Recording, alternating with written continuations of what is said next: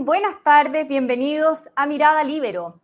La semana pasada se dieron a conocer los resultados de la encuesta CACEN que mide la pobreza en Chile. Y estas indican que tanto la pobreza por ingresos como la pobreza multidimensional disminuyeron. En el primer caso se situaría en el 6,5% de la población. Pero en los últimos días han aparecido voces que ponen en duda que estas cifras reflejen la realidad. Y por eso que hoy estamos con el economista Jorge Quirós. Jorge, ¿cómo está? Buenas tardes y bienvenido. Buenas tardes, Muy bien, ¿cómo estás tú? Muy bien, gracias. Gracias por atendernos también esta tarde. Eh, Jorge, bueno, menos pobreza en Chile es el título de su columna de este domingo en el diario El Mercurio, en pregunta. Es cierto que a varios eh, nos sorprendió la baja en los índices de pobreza, pero en su caso particular quiero preguntarle por qué la duda. A ver, eh, en primer lugar, es bueno partir de las cosas bien evidentes, ¿no? Eh, si tú te vas a la cifra de la OCDE, ¿ya? La pobreza en la OCDE, ¿qué países tienen pobreza menos 6,5%? Tres países. La República Checa, Finlandia y Dinamarca. O sea, si tú crees que estamos como Dinamarca, cree a, la cifra. Eh, si nos vamos a la cifra del Banco Mundial, donde Chile un se respeta más la metodología que sigue China, en fin. Nos comparamos con países como Francia, Noruega, Suecia, eh, en la pobreza que teníamos en, Chile en el 2020, el 10,8, ¿qué países quedan por, con menos pobreza que nosotros? Cuatro nomás. Francia, Noruega, Suecia y Bélgica. Y todas con el 8 y tanto. El 8 y tanto, esos países en 2019, de hecho, es el número. Hoy día estaríamos mejor que Francia, que Noruega, que Suecia, Suecia y que Bélgica. O sea, eh, eh, en el minuto en que se discute si hacer un Estado social de derecho, oye, ¿para qué? Pues ya está igual que Suecia. ¿Ah? Eh, ese número está malo. Eso no está malo.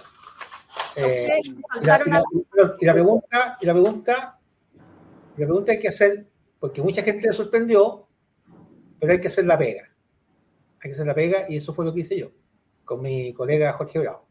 Exacto, porque de acuerdo a sus cálculos, que es lo que usted eh, escribe también en su columna, la población bajo pobreza en Chile no sería del 6,5%, de acuerdo a la CACEN, sino del orden del 11%.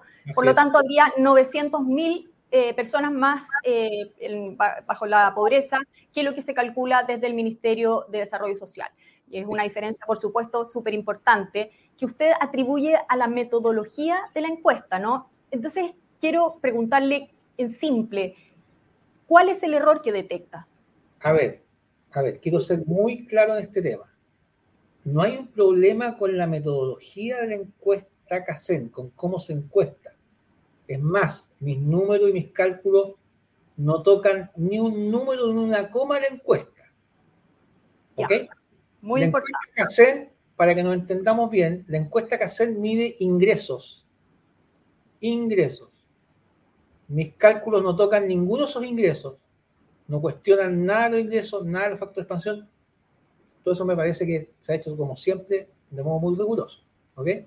Perfecto. Nada de los ingresos. Lo que ocurre es que para determinar la, pobreza hay que comparar los ingresos con el gasto mínimo que tiene que tener una familia para estar fuera de la pobreza.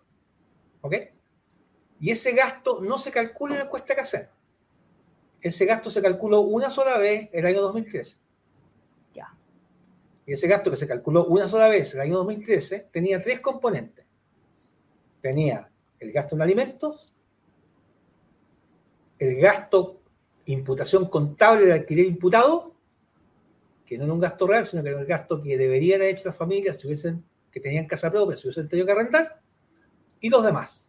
Y el 2013 estaba cuadrado, porque los ingresos además de los ingresos moderarios y de los subsidios, o sea, de los ingresos moderarios en general, que son subsidios más ingresos autónomos, tenían también este mismo componente, el alquiler imputado. Tanto, en el 2013 estábamos así, equilibrados.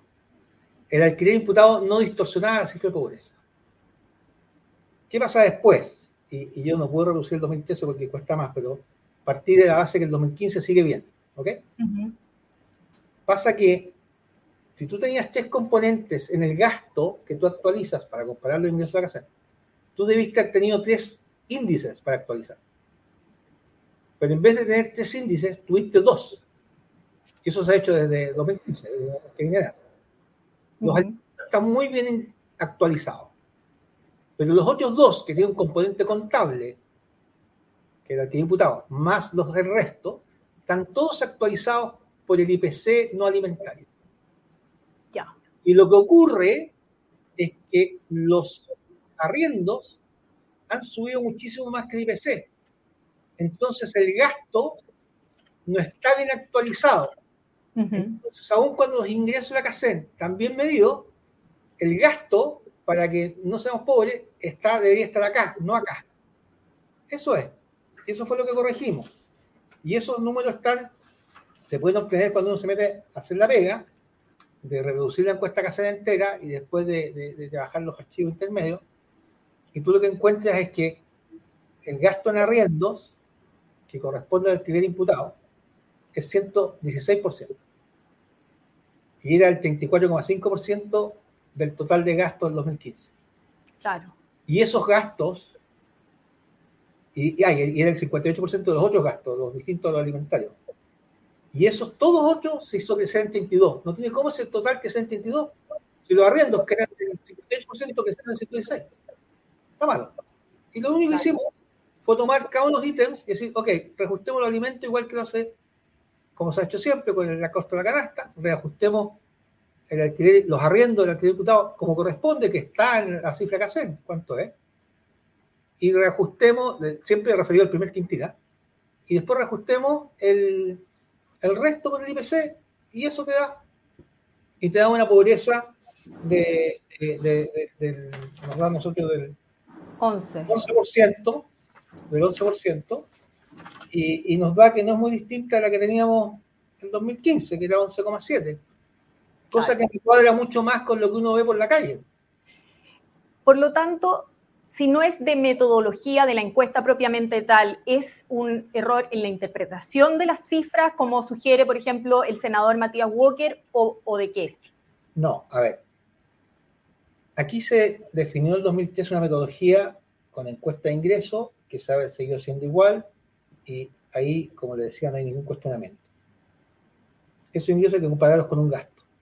No, sí, sí, eso está claro. El, problema, el, problema, es, que, es que si tú actualizas, en la metodología dice cómo hay que actualizar el gasto. Ya. Y esa metodología con la cual se actualiza el gasto que se viene haciendo desde 2013 está mala. Ahora, si los arriendos han subido más o menos como el IPC, no habría habido problema. Pero los arriendos se dispararon tres veces más que el IPC. Claro. Los arriendos que reflejan la propia que hacer. Entonces, eh, es una falta de criterio, yo diría más bien. Si yo estoy viendo las mismas cifras mías me están diciendo que un componente de este otro elemento, de los otros, estaba creciendo 116% y yo estoy haciendo crecer con el IPC que tiene 32, un tema de criterio, porque está mala. Era el momento de decir, un momento, ¿sabe qué? Que esto que venimos haciendo todos los años no está bien. De hecho, nosotros corregimos para atrás. El año 2020 la pobreza no era 10,8, eh, eh, era parecía el 17.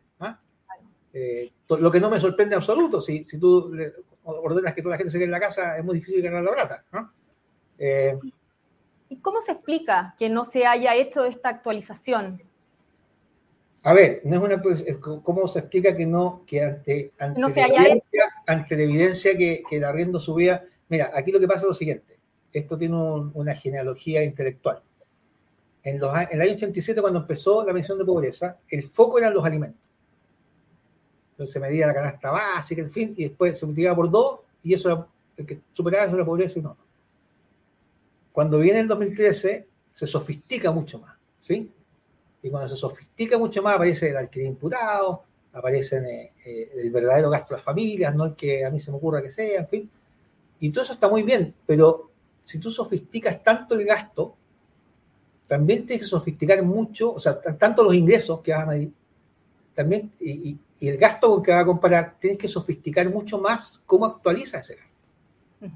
Y eso no, se hizo adecuadamente y entonces eh, tuvimos una, la década en que los precios de las casas de arriendo han crecido más, eso es evidente en todo el mundo. o sea, aquí no hay nadie que pueda decir que eso no, es cierto, digamos. Eh, y, lo están sufriendo los más pobres porque ha habido mucha inmigración de, gente de bajo recursos, que un cuarto vale 100 mil pesos, ¿ah? es lo que te dicen los datos, por lo más. Y, es imposible que haya, que haya menos pobreza, sí. O sea, es imposible que, o sea, no es casualidad, porque lo que están haciendo el aumento de los alquileres imputados es que te está subiendo los ingresos. Cuando, tú tienes más alquiler imputado, tus ingresos son más altos. Pero la metodología suponía que eso tenía que estar los gastos, era neutro. Pero si tú subir los ingresos y no subir los gastos, entonces ese efecto contable te genera que el que tiene casa eh, queda más rico, a pesar de que no es más rico. ¿ok? Eh, y por lo tanto, si está en pobreza, sale de la pobreza. Y el que no tiene casa, no se le refleja adecuadamente lo que está subiendo su gasto horrendo. Debería estar pobre y no está pobre. Claro. Dos efectos. Para el que tiene casa y para el que no tiene, el mismo efecto. ¿Y de quién es la responsabilidad que esto no se haya hecho correctamente? Mira, la verdad es que esto debió haberse hecho la corrección antes.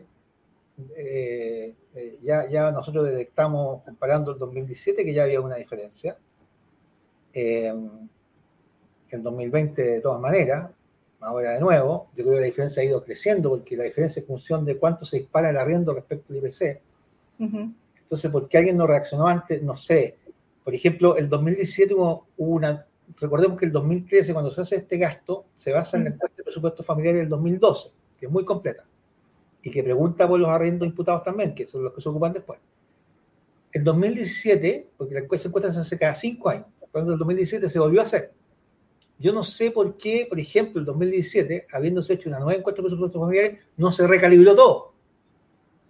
Se siguió usando la anterior, con las reajustes. Ese fue, yo creo que era el minuto de haber hecho una corrección. No se hizo.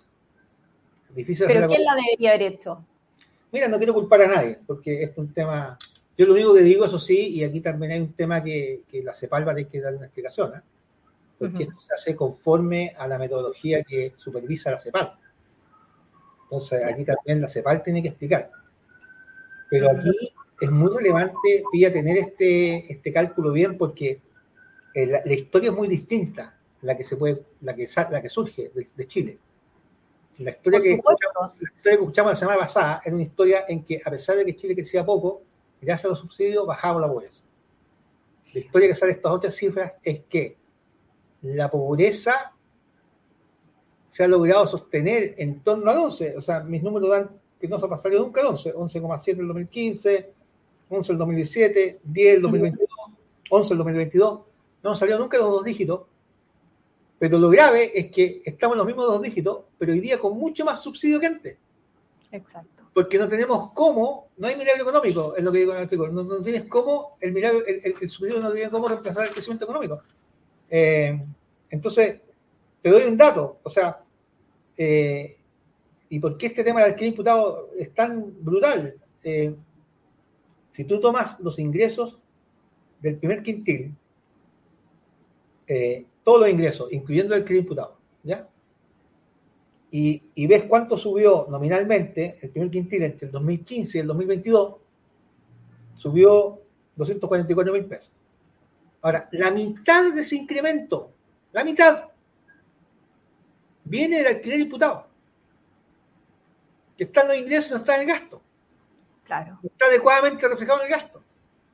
Es un milagro estadístico. No, no, no una reducción de pobreza. Y no tiene por qué extrañarte, porque entonces no está dando una pobreza como la de Dinamarca. Mm. Usted, bueno, mencionó el tema de, los subsidios, eh, porque claro, inmediatamente cuando salieron estas cifras eh, que sorprendieron a muchos, eh, desde el gobierno incluso atribuyeron los buenos resultados a los subsidios que, entregados por el Estado, particularmente la PGU. ¿Qué rol, eh, ya algo mencionó, pero qué rol le atribuye usted a los subsidios en la erradicación de la pobreza? A ver, los subsidios lo que lograron, de acuerdo a los números que nosotros estamos estimando, es que la pobreza no, aumentara, no aumentara respecto al 2015. Pero los subsidios no logran reducir la pobreza. Estoy comparando 2015, ¿ah? no, me, no me preocupo del 2020, porque el 2020 no es ninguna sorpresa que la pobreza haya sido la que fue. ¿ah? Sí. está todo el país encerrado, el colegio médico dijo que no había que salir a trabajar, hubo economistas que dijeron que teníamos que hibernar todo, eh, fue un desastre. ¿ah? Eh, no, olvídate. Y, los subsidios llegaron tarde, en fin. Eh, no estoy hablando del 2020, estoy hablando de la mirada larga, 2015-22. Los subsidios, ¿para qué sirvieron? Que son mucho más que antes. Sirvieron para no caer. Pero es preocupante.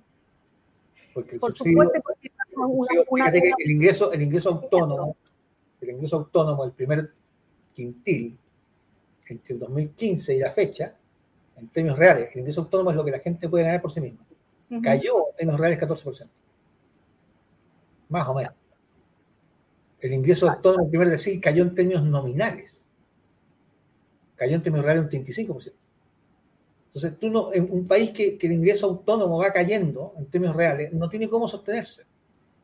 O sea, eh, los subsidios que tendríamos que tener para la próxima encuesta que no olvide, con este crecimiento.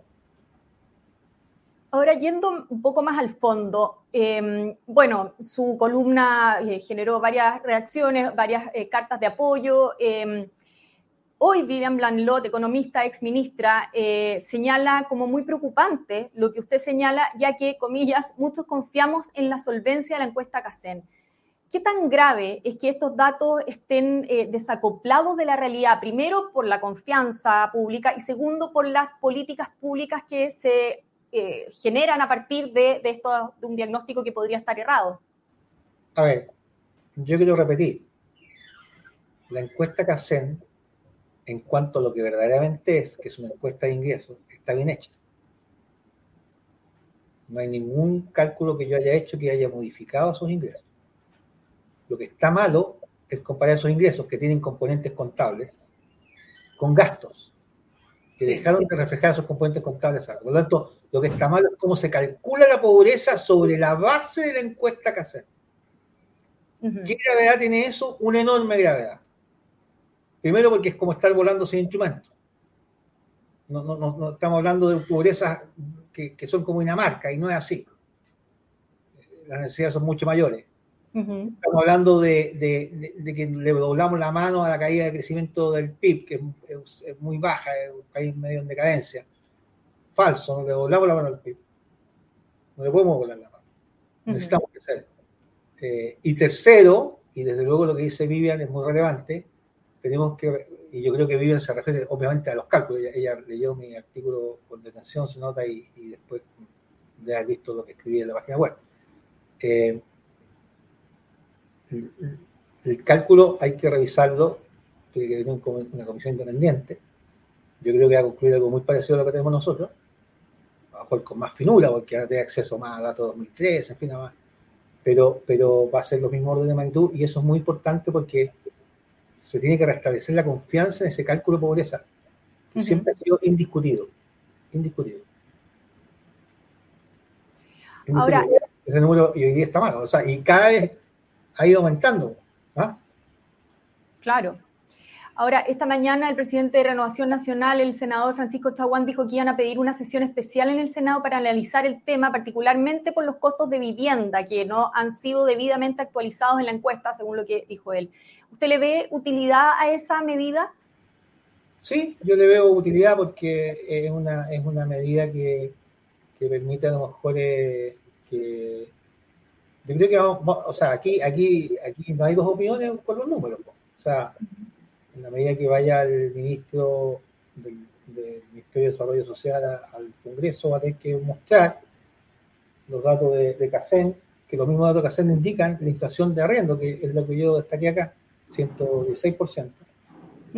Cuando le pregunten dónde está ese 106, 116% reflejado en cuánto hay que actualizar el gasto, va a tener que decir que no está reflejado no. Porque ese gasto sube 32%. y por lo tanto, la pobreza está media. Y eso es bueno que, que se diga y que se sepa, porque puede ser el punto de partida para una revisión de la metodología y de los cálculos de la pobreza de ahora y también de los años anteriores. Y yo creo que el que tendría que estar citado también es la CEPAL.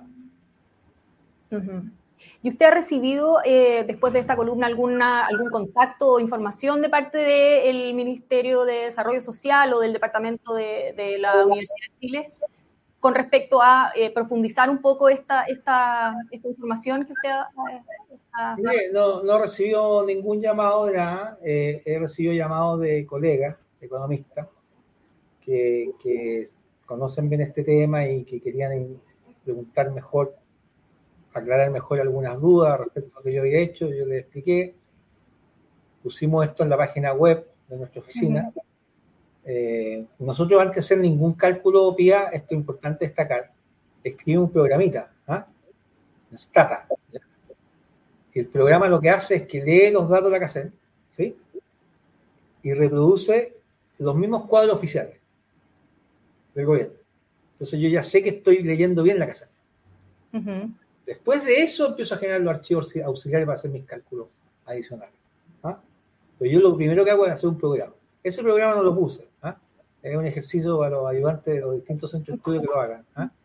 Hay un ayudante de un centro de estudio que nos va a nombrar que vino a decir que si podemos pasar el programa. Yo creo que el jefe lo mandó a hacer el programa, que haga el programa, porque es bueno que los jóvenes manejen STAT y manejen bien. Si en 3 4 días más no lo logran hacer, se lo va Muy bien. Bueno, Jorge Quiroz, muchas gracias por haber estado hoy en Mirada Libero. Espero que esté muy bien y gracias por contarnos más sobre esta, este tema que es tan importante. Gracias, Pia, por su entrevista y, y muy agradable como siempre. Que esté muy bien. Que esté muy bien. Yo también me despido agradeciendo, por supuesto, su sintonía, en particular a los miembros de la Red Libero que hacen posible este programa. Nos volvemos a encontrar en cualquier momento con más Mirada Libero. El Libero, la realidad como no la habías visto.